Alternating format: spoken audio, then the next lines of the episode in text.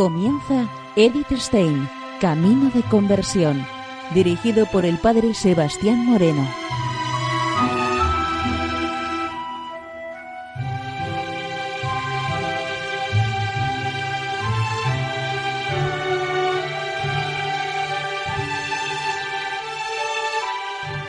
Muy buenos días, nos de Dios. Seguimos conociendo a Edith Stein, Camino de Conversión.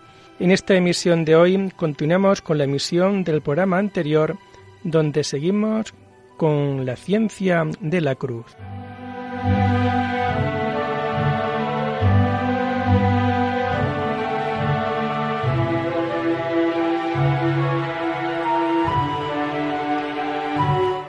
Nos comenta Edith Stein lo siguiente. Pero también el esposo desea el matrimonio. Él quiere dar a la esposa una fuerza anímica extraordinaria, pureza y amor especial para que pueda soportar el poderoso e íntimo abrazo de Dios. Él establece en su alma una perfecta armonía. Cesa en ella todo juego voluble de la fantasía, todo ímpetu violento de pasión y toda timidez cobarde. Se igualan todos los montes y valles, todo lo que está por encima y por debajo permanece en la justa medida. Han de retirarse las aguas de la tristeza, han de enmudecer los vientos de la esperanza. Ya no ha de encenderla el fuego de pasión son desterrados todos los miedos con que el enemigo procura poner tinieblas en el alma y oscurecer la luz divina. Así la esposa puede descansar totalmente tranquila en los brazos del amado. Ella ha alcanzado una grandeza de espíritu y firmeza que ya nada podrá quebrantarlos. Si bien conserva el más fino sentimiento por las faltas propias y ajenas, no le proporciona ya ningún dolor, pues en este estado el alma ha perdido todo lo que tenía de flaco en las virtudes y le queda lo fuerte, constante y perfecto de ellas. Porque a modo de los ángeles que perfectamente estiman las cosas que son de dolor sin sentir dolor y ejercitan las obras de misericordia sin sentimiento de compasión, le acaece al alma en esta transformación de amor. Si todavía Dios le da a sentir algunas cosas dolorosas, sucede para que puedan juntar más méritos. Esto no tiene nada que ver con el matrimonio místico. También su esperanza está apaciguada por la unión con Dios, en cuanto es posible en esta vida y ya nada espera de este mundo. En cuanto a las afecciones del gozo, es tanta la que ella ordinariamente goza, que a manera de la mar ni mengua por los ríos que de ella salen, ni crece por los que en ella entran. Cierto que a veces le son comunicados algunos gozos accidentales, pero no por eso en lo que es sustancial comunicación de espíritu se le aumenta nada, porque todo lo que de nuevo le puede venir, ya ella se lo tenía porque tiene en alguna manera la propiedad de Dios en esto, el cual, aunque en, todas las cosas se deleita, no se deleita tanto en ellas como en sí mismo, porque tiene él en sí eminente bien sobre todas ellas. Así, todas las novedades en gozos sólo le sirven al alma como estímulo para entregarse a la felicidad de la unión. Si alguna vez encuentra satisfacción en algo, enseguida se despierta en ella el pensamiento en el bien más elevado que está presente en ella y se vuelve hacia él para buscar allí su deleite. En comparación con esto, lo que gana en esas novedades es tan poco que lo podemos decir nada. Por eso ella tiene la sensación de saborear nuevos deleites, porque el bien que ella saborea siempre como nuevo, para ella es siempre algo nuevo.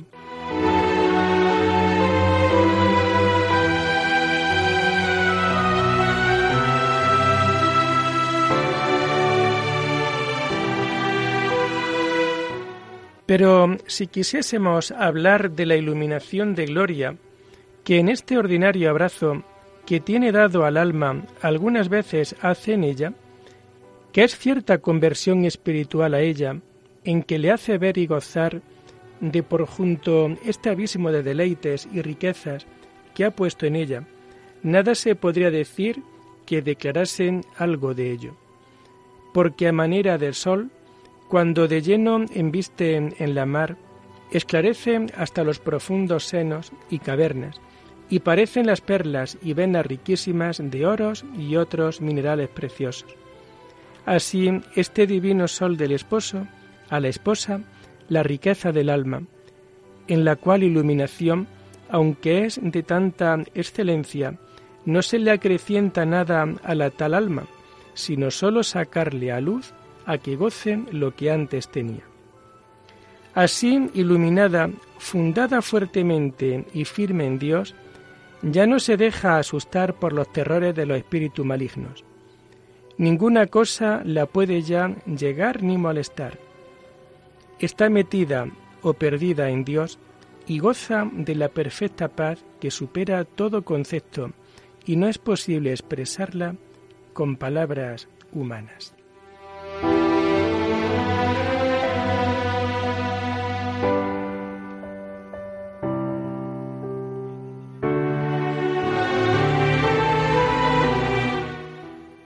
Entradose a la esposa en el ameno huerto deseado.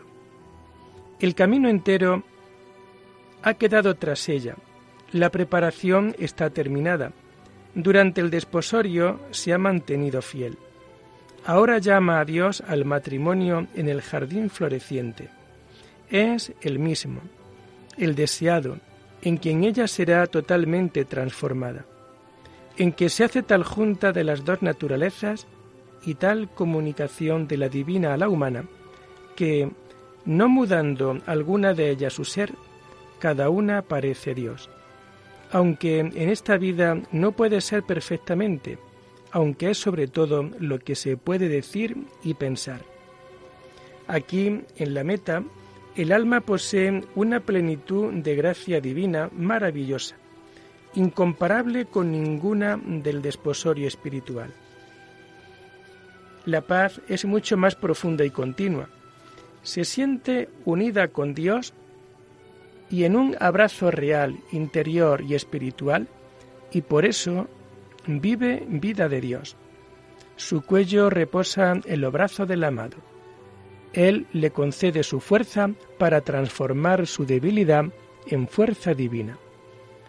El lugar donde ella ha entrado es un nuevo paraíso, el matrimonio se consuma debajo del manzano.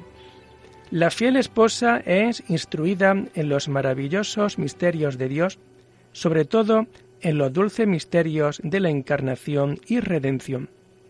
Así como en el paraíso, gustando el fruto prohibido del árbol, la humana naturaleza fue arruinada y condenada a la destrucción, así bajo el árbol de la cruz fue redimida y reparada por él.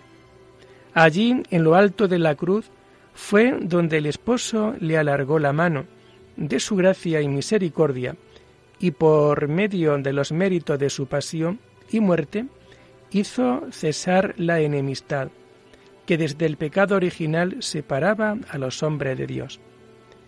Debajo del árbol del paraíso, la madre, la naturaleza humana, fue violada por el pecado en la persona de los primeros padres. Debajo del árbol de la cruz se regala de nuevo la vida al alma humana. El desposorio bajo la cruz no se puede comparar simplemente con el desposorio místico. Aquel se consuma en el bautismo y de una vez, mientras que el desposorio místico está ligado a la obra de perfeccionamiento personal y se va haciendo poco a poco dependiendo de la generosidad del alma, pero en el fondo vienen a ser la misma unión.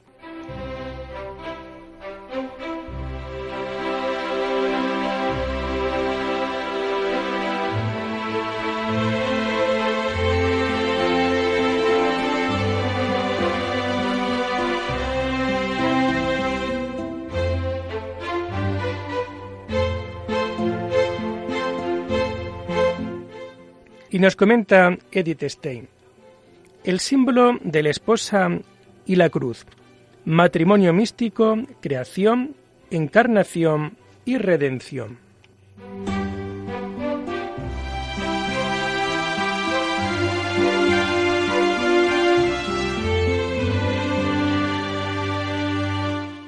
Nos encontramos ahora en un punto esencial y tenemos que buscar para entenderlo más a fondo, más allá de cuanto expresamente nos dicen los comentarios del santo mismo. En la cruz tenemos el signo de la pasión y muerte de Cristo, y de todo lo que está ligado a ello como su causa y clave de explicación. Por un lado, hay que pensar en el fruto de la muerte en la cruz, la redención. Pero aquí hay que señalar que la encarnación está con ella estrechamente relacionada como condición de la pasión y muerte redentoras, y el pecado original como motivo de ambas.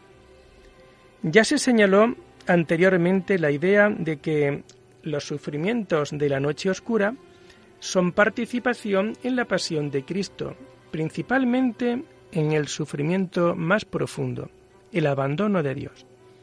Esto ha tenido una confirmación ulterior en el cántico espiritual, donde el ansia por el Dios escondido es el sufrimiento que domina todo el camino místico, y no cesa ni en la felicidad de la unión esponsal.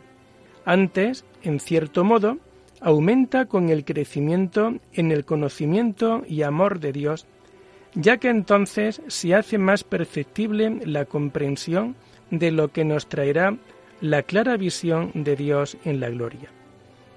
Esto está más elaborado en la segunda redacción. Pero, ¿qué dolor ardiente puede medirse con el de la pasión del hombre Dios, quien durante toda su vida poseyó la visión beatífica de Dios, hasta que por propia y libre decisión se privó de este gozo la noche de Gesemaní? Como un espíritu y corazón humanos no podrían pensar ni experimentar lo que es la felicidad eterna. Tampoco podemos adentrarnos en el insondable misterio de una tal privación.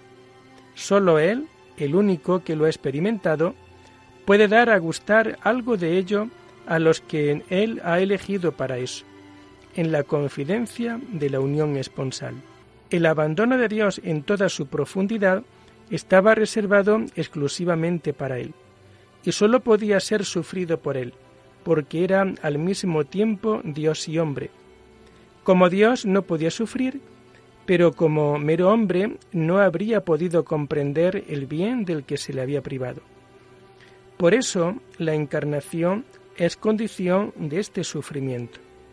La naturaleza humana, como capaz de sufrir realmente, sufriente, instrumento de la redención. Móvil fundamental de la pasión redentora y por consiguiente de la encarnación es la naturaleza humana expuesta a la caída y de hecho caída. A causa del pecado original se ha perdido el honor, su perfección original y elevación por gracia en los primeros hombres.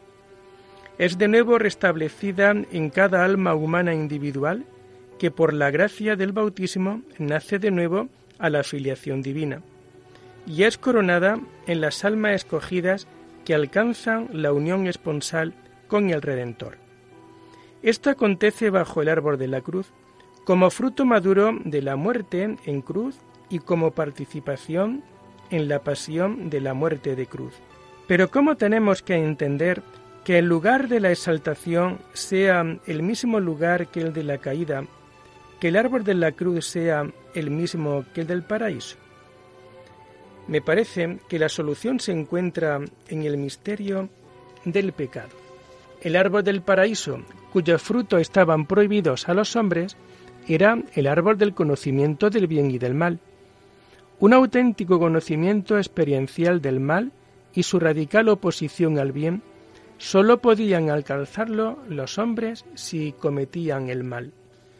Así tenemos que entender el árbol del paraíso como signo de la naturaleza humana en su accesibilidad al pecado, y el pecado real el primero y todos los posteriores, con todas sus consecuencias como su fruto. Pero el efecto más terrible del pecado y por lo tanto manifestación de su terribilidad es la pasión y la muerte de Cristo. De esta manera, la redención es fruto del árbol del paraíso en diversos sentidos, porque fue el pecado el que movió a Cristo a cargar con su pasión y muerte, porque fue el pecado en todas sus formas y manifestaciones el que crucificó a Cristo, y porque por todo esto se convirtió en instrumento de la redención. Pues bien, el alma unida a Cristo llega por la participación en la pasión del crucificado, es decir, en la noche oscura de la contemplación, al conocimiento del bien y del mal, y la experiencia como fuerza redentora Siempre se ha acentuado que el alma alcanza la purificación mediante el padecer agudo del propio conocimiento, como conocimiento de la propia condición pecadora.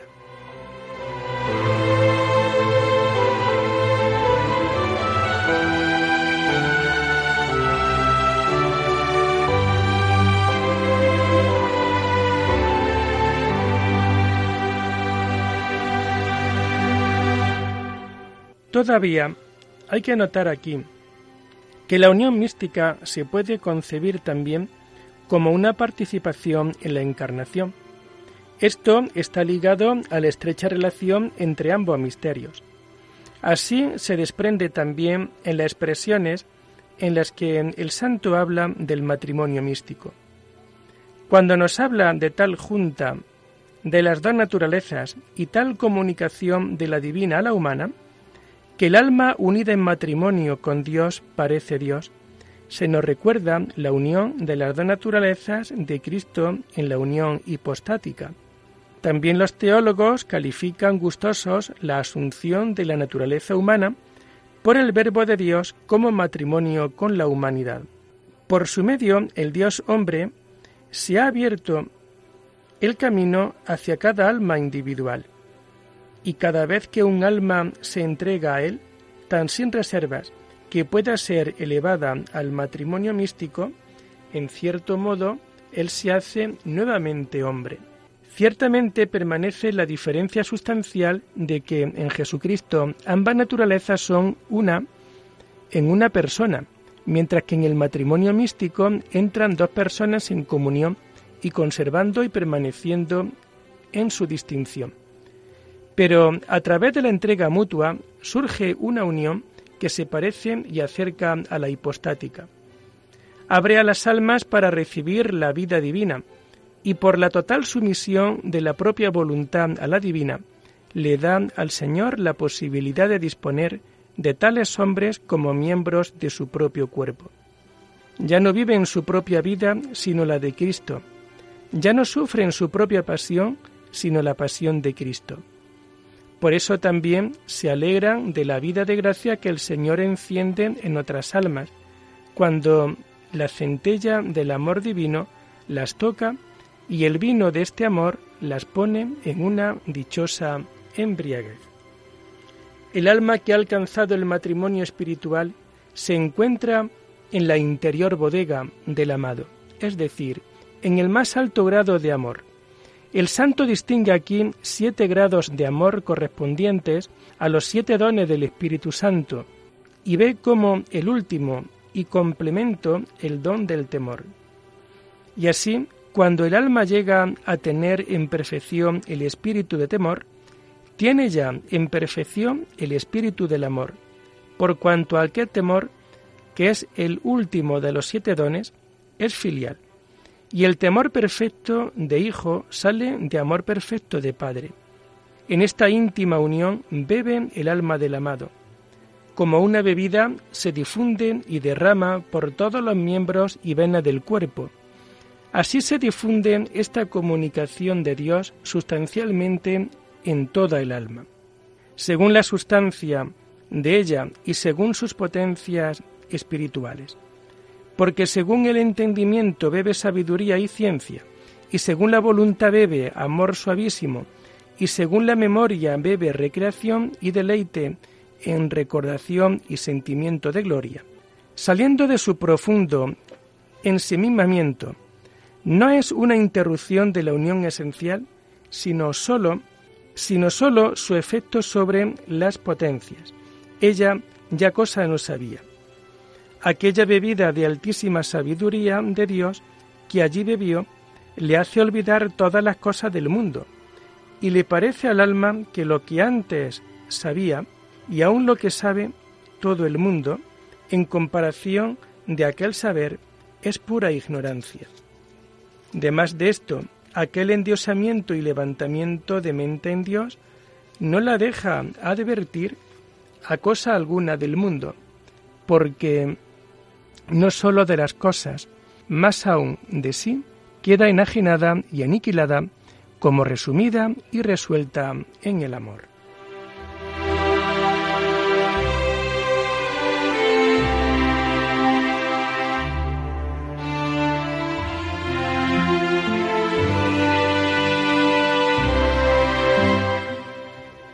Y lo dejamos aquí por hoy, invitándoles a seguir profundizando en la vida y en el mensaje de Edith Stein. Hasta la próxima semana. Muy buenos días en el Señor.